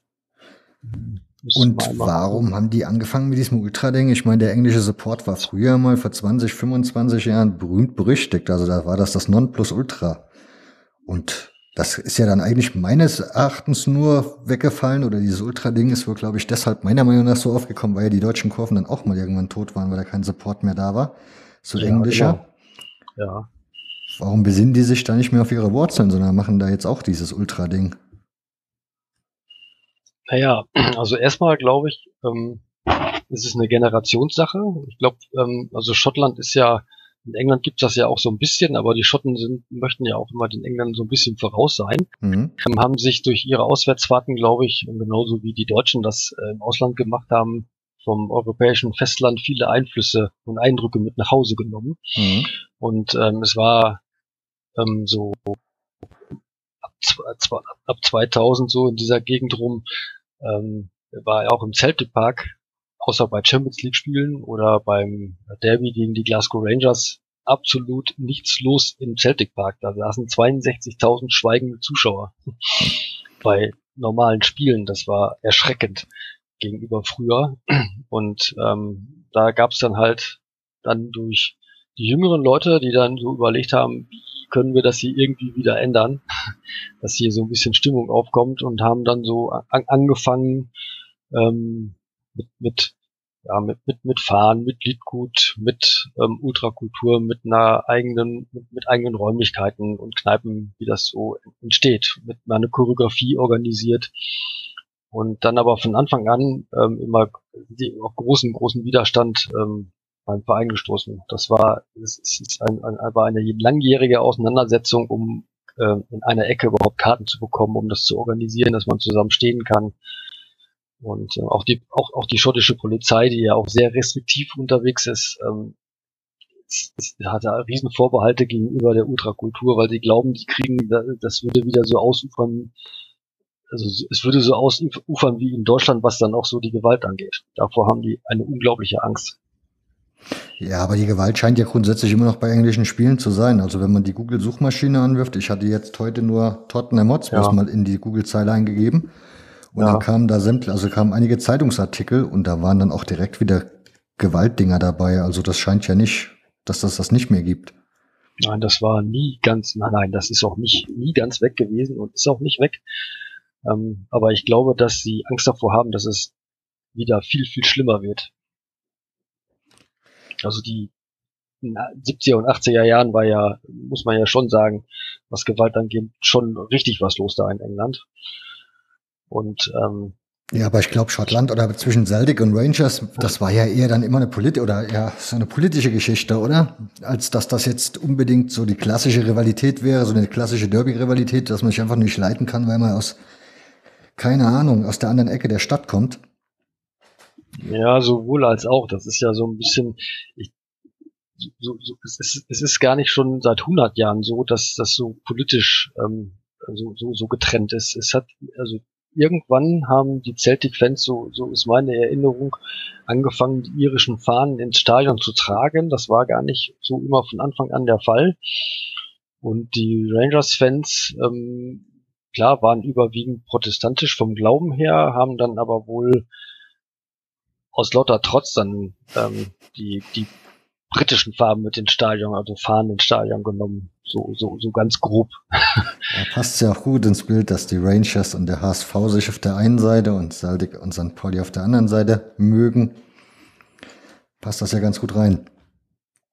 Ja, da, ja, das ist genau. Das ist natürlich auch nicht zufällig so. ja. ja. Wobei, Wobei weißt, du da, wobei, weißt du da, welche Seite da zuerst war? Also geschichtlich gesehen, historisch, welche Freundschaft da eher da war? Nee, kann ich nicht wirklich sagen. Ich kenne auf beiden Seiten Leute, die schon sehr, sehr, sehr lange dabei sind, ja. ja. Ich, also die, die wirkliche Freundschaft bei St. Pauli ist so Ende der 80er Jahre entstanden. Mhm. Da war ja so Sven Buchse und das Umfeld ähm, damaliger ähm, Fanbeauftragter ja schon einer der ersten, die da die Kontakte geknüpft haben. Und so um den Dreh rum müsste das mit dem HSV wahrscheinlich auch passiert sein, denke ich mal. Wenn du so erzählst, dass du mit Celtic auswärts fährst in Schottland, wie, sind, wie ist denn der schottische Fußball so anders, also wie der englische vom Preis her? Ist das dann teurer, billiger? Weil du, wenn du das sagst, ist, da ist weniger los und die Kartennachfrage ist nicht so, müsste ja theoretisch ja günstiger sein, oder?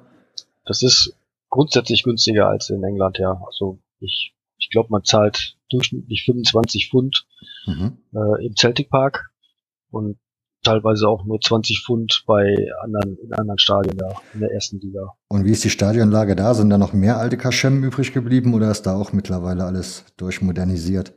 Nee, da sind, gibt's überwiegend noch alte Kaschem.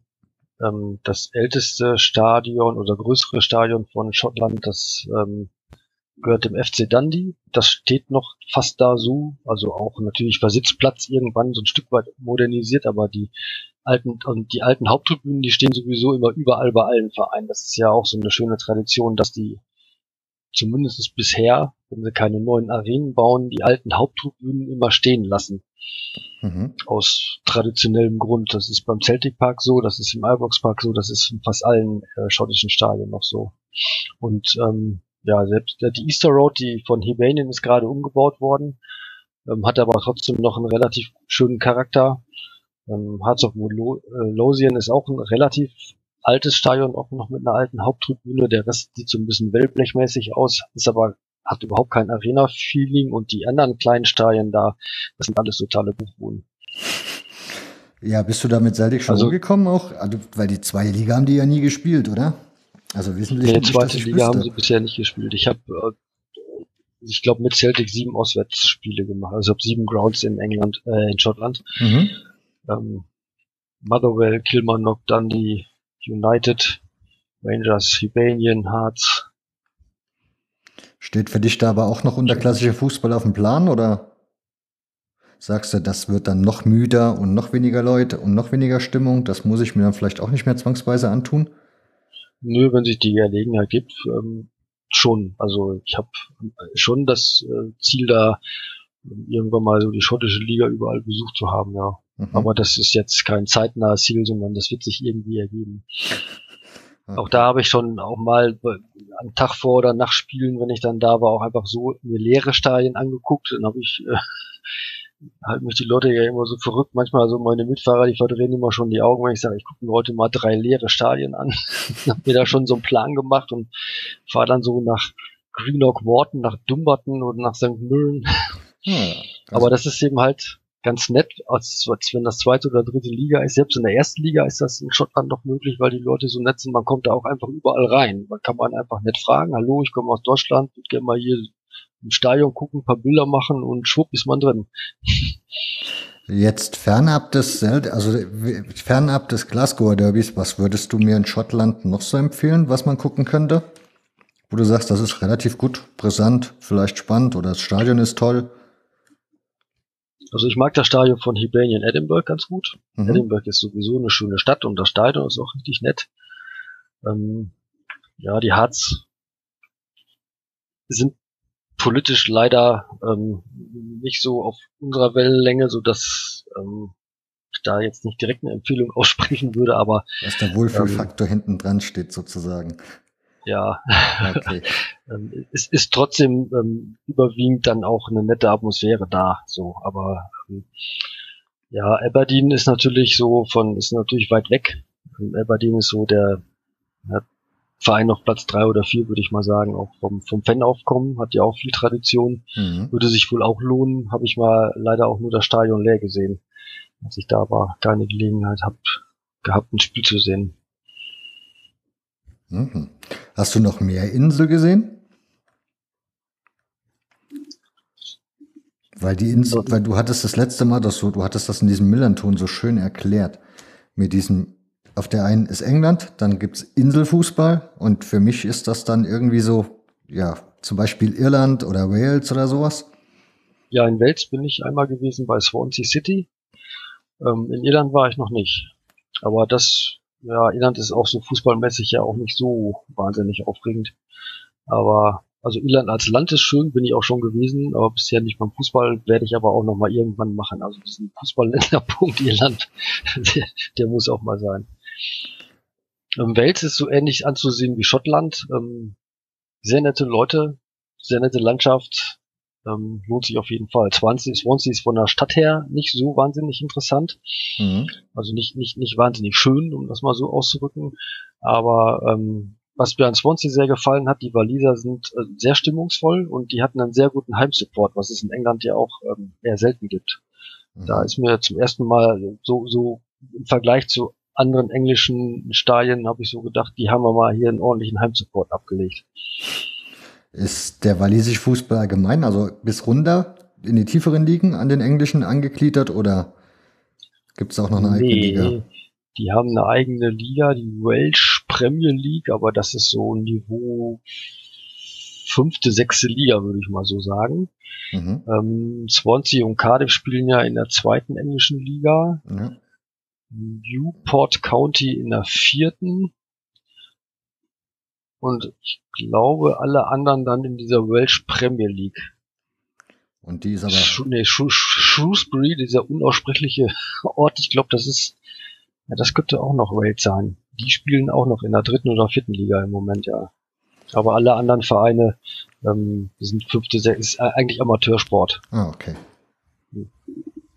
Und in Schottland auch erste, zweite Liga und dann Amateursport oder ist das schon direkt nach der ersten Liga Amateurfußball angesagt? Nee, nicht direkt Amateursport, aber die Vereine sind so finanzschwach und so klein. Ich glaube, die vierte Liga ist so die, die, die, die letzte Liga, wo, wo es die, die kein Amateursport ist. Mhm. Meine ich auch. Und da spielt die erfolgloseste Mannschaft überhaupt auf der Insel. Das war Fort William FC. Da gab es mal so eine Story im Elf Freunde, die all, jedes Jahr alle ihre Spiele verlieren oder so. Ja, super. Weil das ist mitten in den Highlands. Und die haben, sind gar nicht in der Lage, überhaupt genug Spieler zu rekrutieren. Die sind froh, wenn da jemand auf dem Platz steht, steht der nicht umfallen kann oder so. War eine sehr nette Story. Habe ich auch mal vor, dahin zu fahren. Gut. Haben wir noch was auf dem Zettel stehen? Also hast du noch was auf dem Zettel stehen? Ja, ich könnte, ja, auf jeden Fall. Der älteste Fußballplatz der Welt. Ah, ich meine, da hätte ich schon mal eine Reportage drüber gesehen. Ja, der lief, ähm, es lief mal eine Reportage von der Story. Ähm, wie, ich bin beim auf beim ältesten Fußballplatz der Welt gewesen, dem der das ist nämlich der Platz vom Hallam FC, das mhm. ist ein Vorort von Sheffield. Und der älteste Fußballverein auf der Welt, das ist der Sheffield FC. Aber das erste Spiel, das hat auf dem Platz vom Hallam FC stattgefunden. Da hat der Hallam FC gegen Sheffield FC gespielt, 1860. Also ist das so die Region, Und ich wo glaube, Fußball dass die, herkommt? Genau, ich glaube, dass die Jungs damals von der Story her beim ältesten Fußballverein waren und der Sheffield FC vermarktet sich auch so. Mhm. Ähm, die spielen, glaube ich, aber so achte, neunte Liga oder sowas. Und Hellem FC spielt, meine ich, in der elften Liga aktuell.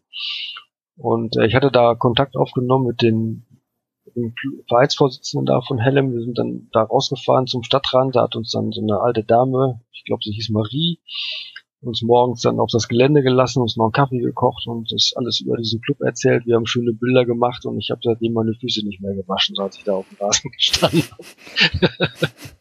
also der Rasen wurde auch nie ausgetauscht. ja, das, also der Rasen, der war auf jeden Fall so puckelig, als, als wäre er tatsächlich schon 150 Jahre alt, ja. Ah, okay. Also die, der Höhenunterschied zwischen dem einen Tor und dem anderen Tor betrug ungefähr einen halben, also 30 bis 40 Zentimeter, hat die Marie uns erzählt. Das, das sah man sogar. Dass man eine Halbzeit immer konnte, musste man Berg aufspielen. Kann man, ja. Gut. Haben wir sonst noch was? Ich habe bei Tottenham vor uns, glaube ich, eine Menge vergessen. Habe ich gerade eben auf dem Zettel gesehen gehabt. Sehr, sehr schlecht gemacht. Aber ist egal, weil das mit der Cheat Army hattest du ja vor uns erwähnt gehabt, ne? Und ich hatte dann noch gelesen gehabt, wo das herkommt, weil das ist wohl nicht schon, nicht schon immer so, ne? Dass ihr Tottenham-Fans da so auf eure jüdischen Wurzeln beharrt. Nee, das ist, ähm, das ist einfach entstanden dadurch, dass ähm, die ich, anderen, hauptsächlich Westham-Fans, ja, in früheren Zeiten die Tottenham-Fans so als Juden beschimpft oder bezeichnet haben und sich entsprechend verhalten haben. Und dann hat, haben die Tottenham-Fans sich ähm, einfach ähm, als, als Gegenreaktion von dem Tag an eben halt als, als Juden benannt. Mhm. Ähm, und ähm, ja, das ist auch bis heute so. Wobei ich gelesen habe, dass es da irgendeinen so englischen Forscher gibt, der das ganz schlimm findet, dass die sich Cheat Army nennen. Weil dieses Wort Cheat ist wohl irgendwie ein Wort, was dieser Oswald Mosley da mal irgendwann in den 30ern berühmt gemacht hat. Das hat er wohl benutzt, um Newton damit eigentlich mehr oder weniger zu verunglimpfen.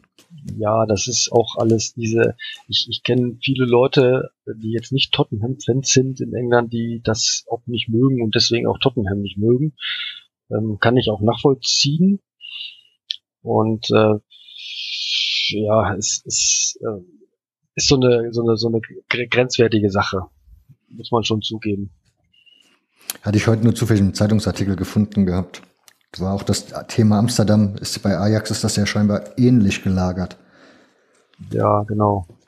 Ja. Also es, gleichwohl es jetzt nicht so ist wie bei Amsterdam, dass jetzt in Tottenham es israelische Fahnen gibt oder so. Es gibt zwar, ich glaube sogar einen Fanclub sogar, ähm, der hat eine israelische Fahne, die hängt da auch, aber es ist jetzt nicht so, dass man da jetzt so wie in ähm, Glasgow irische Fahnen, dass es da jetzt bei Tottenham ähm, israelische Fahnen gibt. Gut. Die Tottenham-Fans sind generell oder in England sowieso alle sehr unpolitisch unterwegs.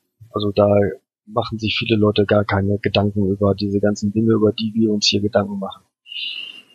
Hm, eigentlich traurig. Es gab allerdings mal vor zwei, drei Jahren mal so einen Vorfall, da hat ein der Major von der von von London irgendwie verfügt, äh, dass die Tottenham-Fans ähm, wohl aufgrund dieser Forschungsergebnisse oder auf, auf, aufgrund dessen, dass das jüdische Wort, also dieses Wort Jid verboten werden soll aus, oder verbannt werden soll aus dem Stadion, verfügt, dass es nicht mehr gesungen werden darf. Und da gab es dann ein paar Spiele richtig Aufruhr da äh, Tottenham. Wurden auch Leute verhaftet, die äh, da natürlich diese Lieder gesungen haben und äh, mit Hilfe von ähm, bezahlten Anwälten vom Verein sind die dann aber auch wieder freigekommen. Das war mal so ein paar Wochen lang so eine richtig anstrengende Geschichte. Gut, gut.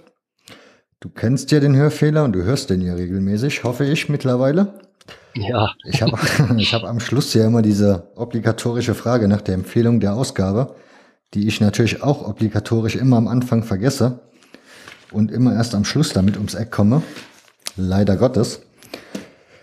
Ähm, hast du eine Empfehlung der Ausgabe? Also es ist wie immer, du kannst, das kann was sein, was du gelesen hast, was du ges gesehen hast oder gehört hast. Muss überhaupt nichts mit Fußball zu tun haben. Völlig frei, was du empfehlen möchtest. Ja, also als Stadionfreund oder Freund des englischen Fußballs empfehle ich das Buch Home of Football. Das ist ein Bildband äh, mit Aufnahmen der alten Stadien äh, in England und in Schottland. Oh, das klingt aber sehr verlockend. Also man kriegt Gänsehaut beim Blättern und einige Stadien oder einige Tribünen stehen ja noch mhm. und dann hätte, hat man richtig Lust, gleich dahin zu fahren. Es gibt, ähm, es ist also eher, ein Bilderbuch mit ähm, so mit kleinen Randnotizen dazu. Das Aber das ist, ist auch von einem ganz bestimmten englischen Fotografen zusammengestellt, der hauptsächlich ähm, im, im, den, den Fußball und den Met, das, das Matchday, da sind auch manchmal nur Fans fotografiert, ähm, so in bestimmten Situationen festhält. Sehr schön. Roma Football Buch. So, wer der Hörer, findet ihr den Link selbstverständlich, auch den Amazon-Link, sollte ich, sollte ich ihn finden, in den Shownotes, wo ihr euch das Buch dann direkt bestellen könnt, wenn ihr denn darauf Lust habt. So, Christoph, ich würde sagen, wir sind schon wieder bei 1,33 und die Uhr läuft weiter, weiter. Ja, ist ein interessantes Thema, ne? Das stimmt. Auf der Insel. Bevor wir die, die Sendung jetzt dicht machen, haben wir noch, also hast du noch irgendwas? Oder haben wir irgendwas vergessen, wo du sagst, das hätten wir oder sollten wir vielleicht mal noch erwähnen oder wäre erwähnenswert? Nö, mir fällt jetzt so auf spontan nichts mehr ein. Gut, wenn nicht, treffen wir uns gut. zu einem dritten Gespräch irgendwann. Kriegt er dann auch mit, wer der Hörer. Kommt nichts mehr aus Hamburg? Ja, doch, doch, meinetwegen gerne. Alles klar, Christoph. Dann bedanke ich mich ganz, ganz persönlich bei dir, weil das hat sehr, sehr viel Spaß gemacht. Hat aber auch eine Menge ja. Zeit dich gekostet. Das macht nichts, das mache ich gerne. Und war ja auch mit dir schön, kein Problem. Sehr gerne, Niki. Dann, liebe Hörer, möchte ich, dass, wenn es euch gefallen hat, würde ich mich mal freuen darüber, wenn ihr es bei Facebook mal teilen würdet oder liken oder bei Twitter retweeten oder mit einem Herz versehen. Auch schön ist, wenn ihr dann bei Twitter folgen würdet oder bei Facebook dem Hörfehler, findet ihr ja dort auch als extra Seite. Ja, das soll es von meiner Seite gewesen sein. Ich wünsche euch wie immer ein paar schöne Tage bis zur nächsten Ausgabe. Macht's gut und tschüss. Ciao, ciao.